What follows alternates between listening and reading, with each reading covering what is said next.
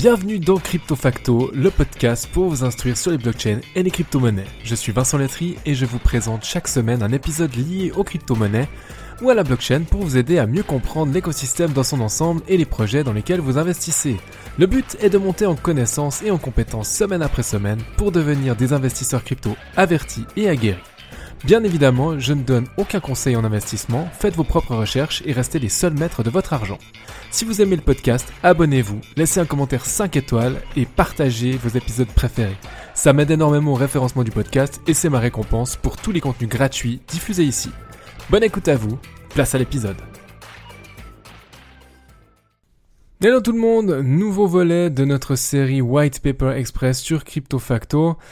J'espère que vous avez digéré les deux précédents. Euh, je me rends compte que je parle très très vite dans ces White Paper Express, mais ma foi, c'est le concept. On se prend un gros concentré dans le museau, c'est comme un café très très très serré. Et puis après, on le digère petit à petit, on y revient si on en a besoin. Et surtout, bah, ça ne nous dispense pas d'aller lire, bien évidemment, le White Paper, parce que euh, je pense très fort que tout résumé euh, reste un résumé et ne vaut pas une lecture approfondie. C'est un avis bien tranché, mais voilà, donc aujourd'hui on s'intéresse à Solana, qui a connu un début 2024 particulièrement fast, c'est l'occasion d'en parler un peu sur le podcast, puisque je ne lui ai jamais dédié un épisode. On revient alors en novembre 2017, où la proposition de valeur de Solana a été rendue publique.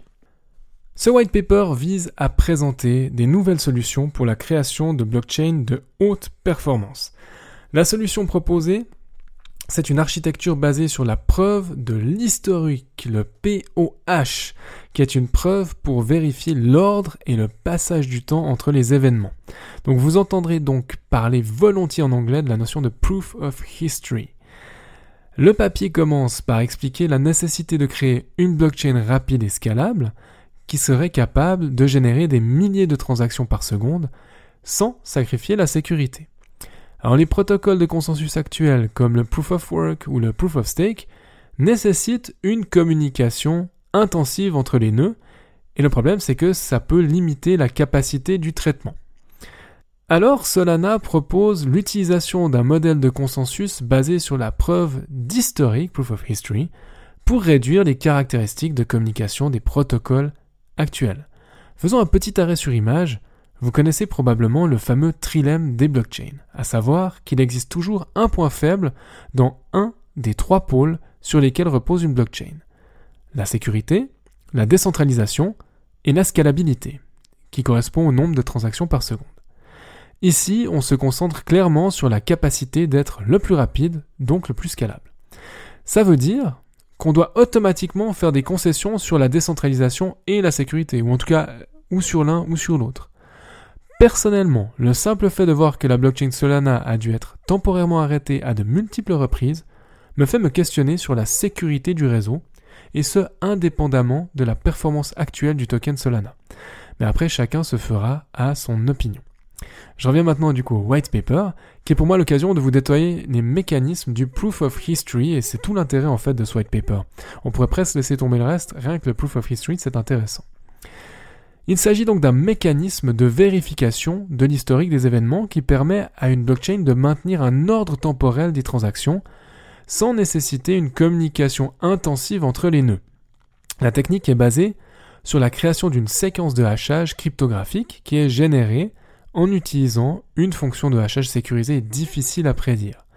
Donc dans le cadre de la proof of history, une transaction est traitée en utilisant ce qu'on appelle une compute bound sequence qui dépend donc de la séquence de hachage qui a été créée précédemment.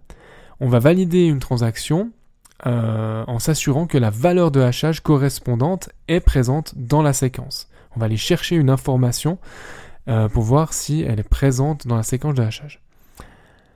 La séquence de hachage est générée en courant une fonction de signature sur une contrainte temporelle, et cette contrainte est principalement utilisée pour garantir que les validateurs respectent l'ordre des transactions.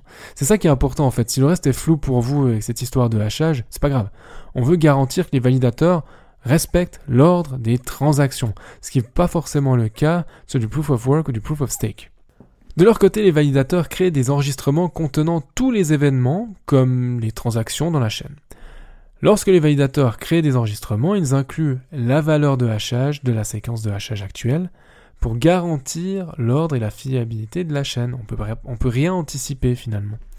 Et la proof of history est générée par un générateur de proof of history qui crée et propage la séquence de hachage. Donc c'est euh, comme une sorte de montre qui indique le temps de l'événement et qui permet à l'ensemble du réseau de vérifier que l'événement s'est réellement déroulé à un certain temps. En résumé, le proof of history, c'est une technique de vérification de l'historique des événements qui utilise une séquence de hachage pour garantir l'ordre et la fiabilité de la chaîne, et le mécanisme en proof of history peut être combiné avec d'autres protocoles de consensus pour créer une blockchain rapide et sécurisée. C'est d'ailleurs ce que vous trouverez à l'intérieur du white paper, mais là, il faut vraiment commencer à imager. Donc, j'ai aucune valeur ajoutée à vous en parler en podcast, en fait. Euh, sachez juste qu'il est possible de faire du proof of history à côté ou en parallèle à du proof of work et du proof of stake. Tout dépend bien sûr de vos besoins, euh, mais tout ça, bah, bien sûr, ça a un prix et ça a des contraintes. Pour conclure, la technologie de Solana doit lui permettre d'être la blockchain la plus scalable. Et comme il s'agit de son offre de valeur, c'est tout le, nœud de ce white paper, si elle passe à côté de ce rôle, pour moi, elle n'a aucune raison d'être. Donc je sais que, c'est assez tranché, hein, mais Solana peut prendre des parts de marché et les garder, et j'y crois, hein, je, peux volontiers y croire. Mais si et seulement si, elle parvient à délivrer cette rapidité et, idéalement, comme on est quand même sur de l'échange de valeur, suffisamment de sécurité pour les transactions. Je pense que dans les layers 1, Ethereum a clairement de l'avance en termes de sécurité. On peut donc difficilement l'attaquer sur ce terrain et ne sert à rien d'avoir la deuxième meilleure offre puisque tout le monde ira vers la meilleure offre. Et ce sera aussi le cas au jeu de la scalabilité, euh, qui est donc vraiment la course qu'essaie de gagner Solana. Donc l'avenir nous dira si effectivement Solana va réussir à conserver son avance en restant la plus scalable et en étant aussi quand même sécurisé. Voilà tout pour ce petit épisode euh, White Paper Express sur Solana. J'espère qu'il vous aura plu et on se dit à tout bientôt pour un nouvel épisode dans le même registre. Ciao ciao Merci infiniment d'avoir écouté cet épisode jusqu'au bout. Pour poursuivre la discussion, vous pouvez me retrouver sur LinkedIn, le lien sera en description.